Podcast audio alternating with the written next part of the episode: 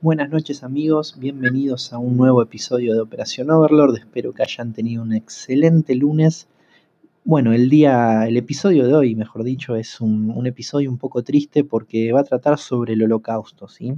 Vamos a intentar responder algunas preguntas sobre qué fue el holocausto, cómo fue la vida de los judíos durante la crisis de la República de Weimar entre 1914 y 1933, qué fue de la vida de los judíos dentro de la Alemania nacionalsocialista, cómo fue la vida en los guetos, qué, fue la solución final, qué es un campo de concentración, qué es un genocidio. Así que espero que, que realmente sirva este episodio para, para entender esto. Y por eso el episodio de hoy se llama Holocausto, un crimen sin nombre. Prepárense que esto está a punto de comenzar.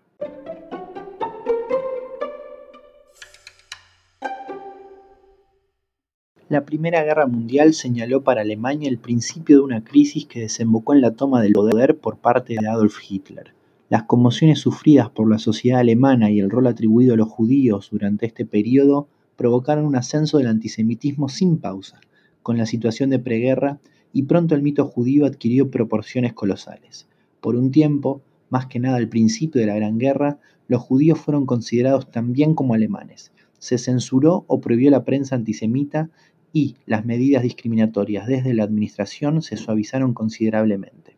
La revitalización de los sentimientos antijudíos coincide, en Alemania, con la pérdida de las esperanzas de una victoria rápida de las potencias centrales, con las primeras dificultades económicas producto del bloqueo económico por parte del Entente y en general con el fin de la unión nacional y la renovación de la tensión social provocada por el prolongado conflicto bélico.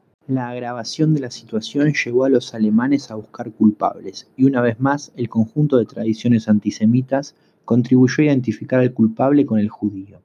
Desde el segundo año de la guerra se pueden detectar tres focos conflictivos. El problema de los judíos del Este, el papel de los judíos en el esfuerzo de guerra y la actitud política de los judíos frente a los problemas externos e internos. El contacto entre el alemán y el judío del Este se efectúa al comienzo en Polonia las tropas alemanas descubren allí una población de dos millones de judíos tradicionalmente miserables y cuya indigencia ha sido agravada por la guerra. Un prototipo de judío de aspecto exterior a menudo extraño y hasta repulsivo, de costumbres raras que se entregaba todavía a la usura y a la venta ambulante, se encuentran frente al alemán lleno de prejuicios antisemitas. El problema del rol de los judíos en la economía de guerra se plantea desde el nombramiento a comienzos del conflicto de dos magnates judíos de la economía alemana, Walter Rezau y Albert Wallin, uno a la cabeza del servicio de materias primas y el otro en la sociedad central de compras. Así, es posible identificar al judío con la explotación del país en guerra. El servicio de materias primas requisaba o fabricaba productos esenciales, organizando igualmente la compra masiva en países neutrales. La Sociedad Central de Compras se consagró únicamente a la compra de víveres en el extranjero. Así se formaron las sociedades de guerra, y el número de judíos que participaban en ella era mayor proporcionalmente a su número en la población. Para los medios nacionalistas, los judíos se habían beneficiado con la guerra y habían simpatizado con los enemigos del Reich. Para la gran mayoría del pueblo, las sociedades de guerra y las actitudes revolucionarias de los judíos eran la prueba de su villanía y de su traición. Estos hechos reactivaron los sentimientos antisemitas latente hasta entonces. El 9 de noviembre de 1918 el Reich se convirtió en república, una muy débil hasta 1933. Las trágicas circunstancias de su formación, las condiciones desastrosas de su crecimiento, las dificultades que debe afrontar durante los años de posguerra condenan a la República de Weimar a una ruina rápida y tanto más segura cuanto que durante ese periodo Ninguna personalidad fuerte y capaz de imponerse al conjunto de la nación aparece en las filas de la República. El país naufraga en el caos y la anarquía. El poder legal está constantemente amenazado por las fuerzas desencadenadas de la extrema izquierda y la extrema derecha. Se suceden los patchs y los contrapatchs, y el asesinato político se convierte en un hecho común. Durante los años que siguen a la derrota, Alemania se hunde en el caos. En 1923 el país conoce la inflación más violenta de su historia y numerosos alemanes son acorralados por la ruina total. Había hambre, huelgas, protestas. Berlín se presentaba para la mayoría de los alemanes como la capital monstruosa de un cuerpo social en putrefacción, y es en esta sociedad en desintegración que los judíos van a ocupar un lugar particular. Para los nacionalistas, esos mismos judíos que durante la guerra habían evitado el frente eran los que ahora organizaban las actitudes revolucionarias en la retaguardia. La identificación del judío con la revolución mundial socialista se afianza cuando en Hungría Kuhn instaura un régimen comunista, en el cual las dos terceras partes de los comisarios del pueblo son judíos. La Rusia soviética, el número de dirigentes judíos era elevado, encabezados por Trotsky. Para la mayoría de los alemanes, la actividad de los revolucionarios judíos está íntimamente relacionada a las más peligrosas de las leyendas que se difunden en Alemania, luego del armisticio la de la puñalada por la espalda. El mariscal Hindenburg declara que el ejército alemán había sido apuñalada por la espalda, que esa puñalada había sido dada por los revolucionarios. ¿Quiénes eran los revolucionarios? Los judíos. La constitución de la República de Weimar es la obra de un judío. La prensa está dominada por los judíos. Hay judíos que llegan a ministros. La República de Weimar aparece como un régimen creado por y para los judíos nace el nuevo mito del judío, en dos versiones, el de la conspiración mundial judía y el de la desintegración sistemática del pueblo germánico contaminado por la sangre judía. Y un libro da la prueba documental del mito, El Protocolo de los Sabios de Sión. Si bien fue publicado en 1905, tuvo una mediocre difusión hasta la revolución bolchevique, y el hecho de que muchos jefes bolcheviques eran judíos no podía más que confirmar esto. Los protocolos llegan a Europa con los rusos blancos que habían huido hacia Oriente. Este texto sería la transcripción de algunas supuestas reuniones de los sabios de Sion, en la que elaboran y sientan las bases de la conspiración judía para hacerse con el control mundial. ¿Cuáles eran los métodos? Eliminarían el poder de los estados no judíos con organización de revoluciones, y los estados autoritarios serían debilitados a través del liberalismo. El objetivo de las guerras debe ser económico para que sean beneficiosas para los judíos. Sobre el desorden general, los judíos podían establecer progresivamente su gobierno mundial, merced a su control de prensa, de las finanzas y de los movimientos revolucionarios internacionales. En algunas versiones hacen referencia indirectamente a la contaminación sexual como método de sometimiento. Es precisamente esta versión la que se propaga por la Alemania de posguerra. Así, para esclavizar al mundo, los judíos emplean no solo medios políticos, económicos y psicológicos, sino también maniobras sistemáticas para contaminar la sangre germánica mediante las relaciones sexuales con mujeres arias. Una vez fecundada por un judío, la mujer aria no puede concebir sino retoños semijudíos, aunque el padre sea un ario puro. Estos fantasmas de contaminación sexual se propagan durante la posguerra por numerosos panfletos y novelas, algunas de las cuales se vuelven las más leídas de la época frente a la desintegración creciente de la sociedad, frente a un nuevo mito del judío cuyas características se volvían particularmente aterradoras. Una cantidad cada vez más grande de alemanes aspiraba a la llegada de alguien que restableciera el orden, devolviera al Reich su esplendor y llevara al combate decisivo contra el judío, el símbolo del mal. Los tiempos estaban maduros para el avenimiento de Adolf Hitler. Inmediatamente después del ascenso del nazismo al poder aumentaron las amenazas y los ataques a los judíos, y se percibió un cambio notable en sus vidas. En muy poco tiempo, los nazis comenzaron a enviar propaganda antisemita, a implementar el boicot económico y a legislar leyes que llevaron, entre otras cosas, al despido de muchos judíos de sus cargos en las instituciones públicas y a su exclusión de muchas profesiones se produce una intensa emigración durante el primer año del régimen. Sin embargo, después de 1934 la corriente migratoria disminuyó e incluso se registró un pequeño movimiento de retorno provocado por las dificultades con las que se encontraron parte de los emigrantes. La teoría de la raza se estudiaba en todas las escuelas, y más de una vez los niños judíos eran víctimas de ataques y del acoso de sus profesores y sus mismos compañeros. Las leyes de Nuremberg cuyo contenido racista y antisemita tenía el objetivo de evitar mezclas raciales entre alemanes y judíos, no sacudieron profundamente al judaísmo alemán, ya que conferían expresión legal a una situación que existía hacía tiempo en la realidad. Las declaraciones de parte de los líderes nazis, incluido Hitler mismo, despertaron la esperanza entre los judíos de que la definición de su marco legal sería una base para un estatus permanente con el fin de garantizar la continuidad de la existencia como una minoría dentro del Estado. Estas fueron sancionadas en 1935 y luego la política nazi no tuvo oscilaciones.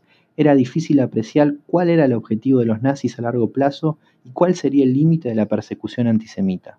En noviembre de 1938, en la noche que sería recordada como la Noche de los Cristales Rotos, se dieron una serie de pogromos en la Alemania nazi llevados a cabo contra los judíos por la CSA y la población civil.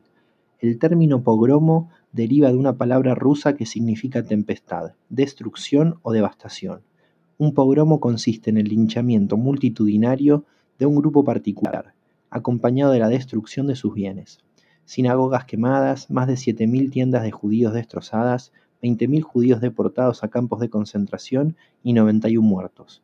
El desastre vino seguido de una multa de mil millones de marcos y la confiscación de las indemnizaciones por parte de los seguros para compensar los daños sufridos en propiedades no judías. Este pogromo fue un punto de inflexión de la política nacional socialista, marcando el principio de la persecución definitiva. En septiembre de 1939, Alemania invade Polonia, lo que desata la Segunda Guerra Mundial. Con la anexión de este pequeño país, el Tercer Reich agregó a su dominio una cantidad de más de 2 millones de judíos. Se determina que la primera acción a realizarse con los judíos era su concentración y traslado de las aldeas y pueblos a las grandes ciudades. Los guetos eran áreas separadas para la vivienda de los judíos, de manera cínica, los alemanes solían presentar a los guetos como lugares donde los judíos gozaban de cierta autonomía, manejando su vida conforme a sus deseos. Generalmente fueron establecidos en barrios o suburbios abandonados o pobres de las ciudades donde vivían judíos, áreas donde se veían pésimas condiciones sanitarias. La superficie solía ser pequeña, teniendo en cuenta la cantidad de población que albergaban. Sumado a la escasez de comida y a la incomunicación, estos eran los principales problemas para sus habitantes. Las condiciones sanitarias dentro de los guetos no eran las mejores. Sin infraestructura adecuada, calefacción, agua o jabón, era complejo el cuidado de la higiene personal y del entorno. Dado estas condiciones, las enfermedades y las epidemias eran moneda corriente. Un ejemplo de ello fue la tuberculosis en el gueto de Lodz. El frío hizo su aporte en los niveles de mortalidad, sobre todo en los fríos inviernos europeos. Los materiales de combustión no eran la excepción a la escasez generalizada del gueto. Otro punto importante fue el trabajo forzado, implementado desde los primeros días. Complicado desde el punto de vista físico y denigrante desde el punto de vista psicológico, muchos llegaron a un estado de agotamiento total, y de esta manera las familias perdían al hombre que era el único sustento. Por supuesto, el régimen de trabajo era distinto según cada gueto, ya que dependía de la administración de los alemanes a cargo, las empresas involucradas y los líderes judíos locales. Con respecto a la educación, la actividad cultural clandestina fue muy amplia. Los nazis habían prohibido el funcionamiento de escuelas judías en Varsovia, Cracovia y otros lugares, lo que dio como resultado el establecimiento de grupos de estudios clandestinos, tanto a nivel primario como secundario. En cuanto al aspecto religioso, no se les permitió a los judíos rezar en grandes grupos y muchas sinagogas fueron clausuradas. A pesar de ello, al igual que en la educación, las actividades clandestinas también se hicieron presentes, hecho que terminó cobrándose varias vidas. Con respecto a la organización, los Judenrat fueron los organismos responsables dentro de la comunidad judía. Las figuras de líderes y rabinos buscaban influir para facilitar la imposición de la autoridad y la obediencia sobre la población sometida. Los consejeros presentaban una dualidad. Por un lado, debían responder ante las órdenes o instrucciones de los nazis, pero también debían servir a las necesidades de su comunidad.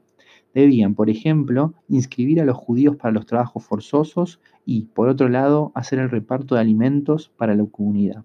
Inclusive, al percibir poca comida del régimen nazi, el único capacitado para comprar víveres era el Judenrat. La administración alemana exigió la creación de una policía judía dentro de los guetos. Con algunos requisitos previos, como determinado peso o estudios secundarios completos, estos policías recibieron cierto trato privilegiado con respecto a los otros sectores de la población. No debían participar del trabajo forzoso y recibían mayor cantidad de comida, pero aún así no fue tan fácil encontrar gente que cumpliera esta función. El Judenrat como institución era una especie de trampa. Las órdenes llegaban desde los alemanes, pero eran los mismos judíos quienes se enfrentaban con su propia comunidad. La masa no tenía contacto con los nazis y en ocasiones consideraban al liderazgo judío como responsable de su situación. La mayoría de los Judenrat adoptaron una posición intermedia entre las necesidades de la comunidad judía y las órdenes de los nazis, pretendiendo aguantar y sobrevivir con la esperanza de que la guerra termine pronto. En junio de 1944, Hitler ordenó un ataque masivo a la Unión Soviética, violando el pacto de no agresión que había entre ambas potencias. Esta operación se transformó rápidamente en una gran guerra de desgaste, de dos ejércitos inmensos que se enfrentarían durante casi cuatro años. Alemania necesitaba conquistar el espacio vital, ese espacio natural que creía propio, para la expansión de la raza aria. Por otro lado, buscaba la aniquilación de su principal enemigo, el régimen judío bolchevique cuatro unidades especiales, llamadas Einsatzgruppen, acompañaron la invasión del ejército alemán, para cumplir funciones especiales en el área política y policial. La operación incluía la aniquilación de los enemigos ideológicos del Reich, refiriendo fundamentalmente a los judíos. A través del Judenrat se convocaba a los judíos a presentarse, supuestamente para ser transportados a campos de trabajo o para ser trasladados a Palestina. Los judíos reunidos eran acompañados por alemanes y por unidades armadas de la población local y conducidos hacia trincheras o fosas.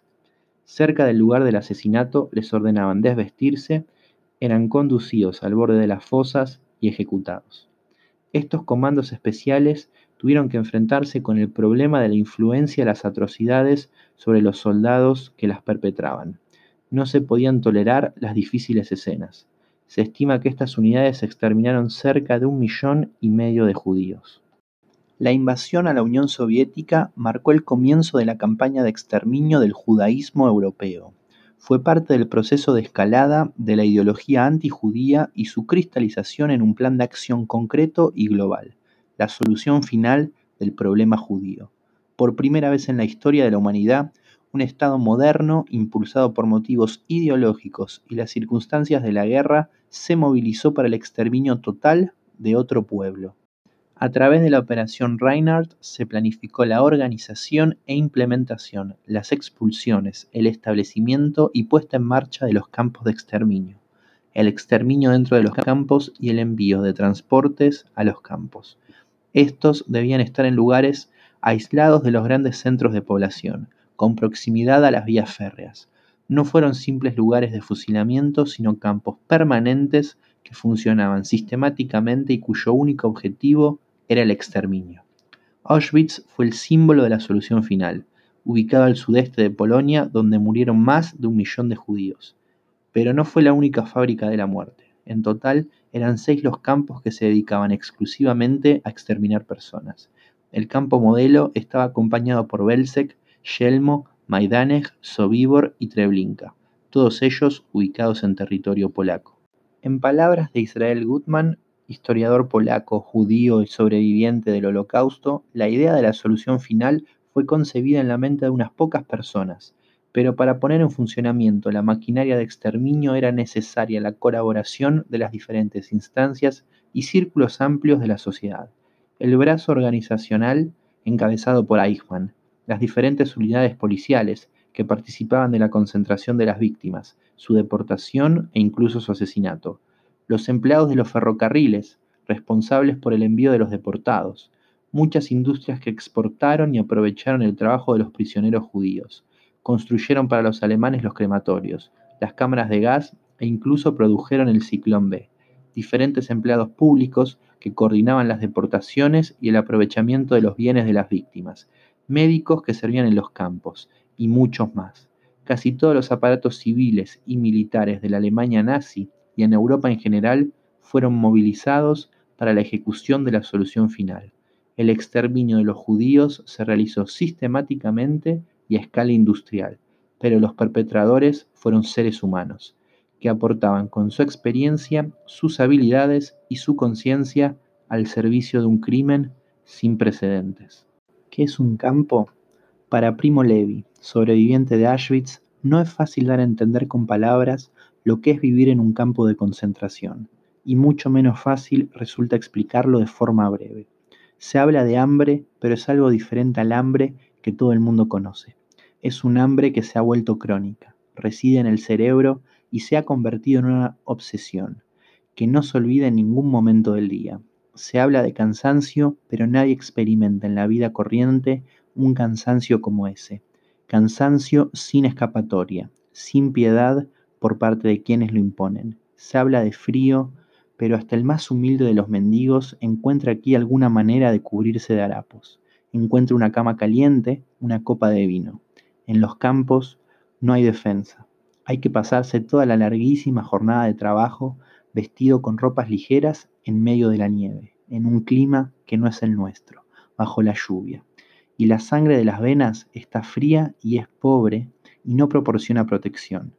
El hambre, el frío, el cansancio desembocan inevitablemente en la enfermedad. Y para las enfermedades graves, o no graves pero incurables, solo hay una medicina. Se llama la chimenea, como suele decirse con simplicidad. Es el horno de Birkenau. Pero los raros momentos de pausa, de ausencia de dolor físico y malestar, están repletos de otra clase de dolor, no menos angustioso. Es el dolor humano, el que nace del regreso a la conciencia, de recuperar la percepción de lo lejos que queda tu casa, de lo improbable de la libertad, del recuerdo de tus seres queridos, vivos e inaccesibles o enviados a la muerte como ganado al matadero. En 1944, el primer ministro británico Winston Churchill se refirió a la catástrofe provocada por el nazismo durante la Segunda Guerra Mundial como un crimen sin nombre. Raphael Lemkin, un jurista judío y polaco, quien había sufrido los horrores en carne propia, introdujo un nuevo concepto, el de genocidio. Él decía que los nuevos conceptos requieren nuevos términos, por genocidio significamos la destrucción de una nación o de un grupo étnico. Hablamos en términos generales. El genocidio no significa necesariamente la destrucción inmediata de una nación. Más bien se propone como un plan coordinado de diversas acciones que tienen como objetivo la destrucción de las bases esenciales de la vida de grupos nacionales con el objetivo de aniquilar los grupos en sí mismos. Este delito debe ser reconocido como una conspiración para exterminar grupos nacionales, religiosos o racionales. Los actos manifiestos de tal conspiración contra la vida, la libertad o los bienes de los miembros de estos grupos por el mero hecho de su pertenencia a dichos grupos. Los asesinatos en masa han existido desde que el hombre habita la Tierra. Sin embargo, el concepto de genocidio es un término moderno, con el cual se busca dar cuenta de una especificidad muy particular de las matanzas masivas de población, su uso instrumental y el rol de la ideología en su concepción. La diferencia es que en Auschwitz se inventó una fábrica de muerte. Así como algunas fábricas producen zapatos, Auschwitz producía cadáveres, llegando inclusive a 24.000 por día. Ya no había conexión entre la muerte y el hecho individual que la generaba, sino que era una cadena de producción, lo que genera una especie de inconsciencia para los distintos eslabones, ninguno sintiéndose responsable del resultado final. Los prisioneros perdían por completo su condición humana, lo único que les quedaba ahí dentro. Pero para nosotros hay algo peor que Auschwitz, y eso es el olvido. Esta industria, la más feroz de todas, debe recordarse y conocerse, no solo para que no se repita, sino por los millones de muertos que produjo el horror de semejante industria. El pasado ya está, pero podemos devolverle a las víctimas su condición humana, esa que les fue robada vilmente dentro de la fábrica de muerte, contando su historia, por su memoria. Y así llegamos al final de un nuevo episodio de Operación Overlord, espero que les haya gustado y les haya servido para comprender mejor el tema tratado en el día de, hoy. Para finalizar, vamos a hacer unas recomendaciones para quienes quieran profundizar en el tema con respecto a libros. Eh, ¿Por qué el Holocausto de Saúl Friedlander y Holocausto y Memoria de Israel Goodman, dos sobrevivientes del Holocausto, explican detalladamente los temas tratados en el episodio de hoy? Con respecto a películas, hay muchas. Eh, Hollywood ha tratado este tema eh, de manera bastante amplia, pero podemos recomendar El pianista, para mí es de las mejores películas que tratan el, tema. También el, hijo de Saúl, que es muy cruda y muestra cómo funciona un campo de exterminio. Les recordamos que nos pueden seguir en nuestras redes sociales, en Instagram, arroba operación-overlord. Y nuevamente, muchas gracias por, por escucharnos. Nos vemos en el próximo episodio.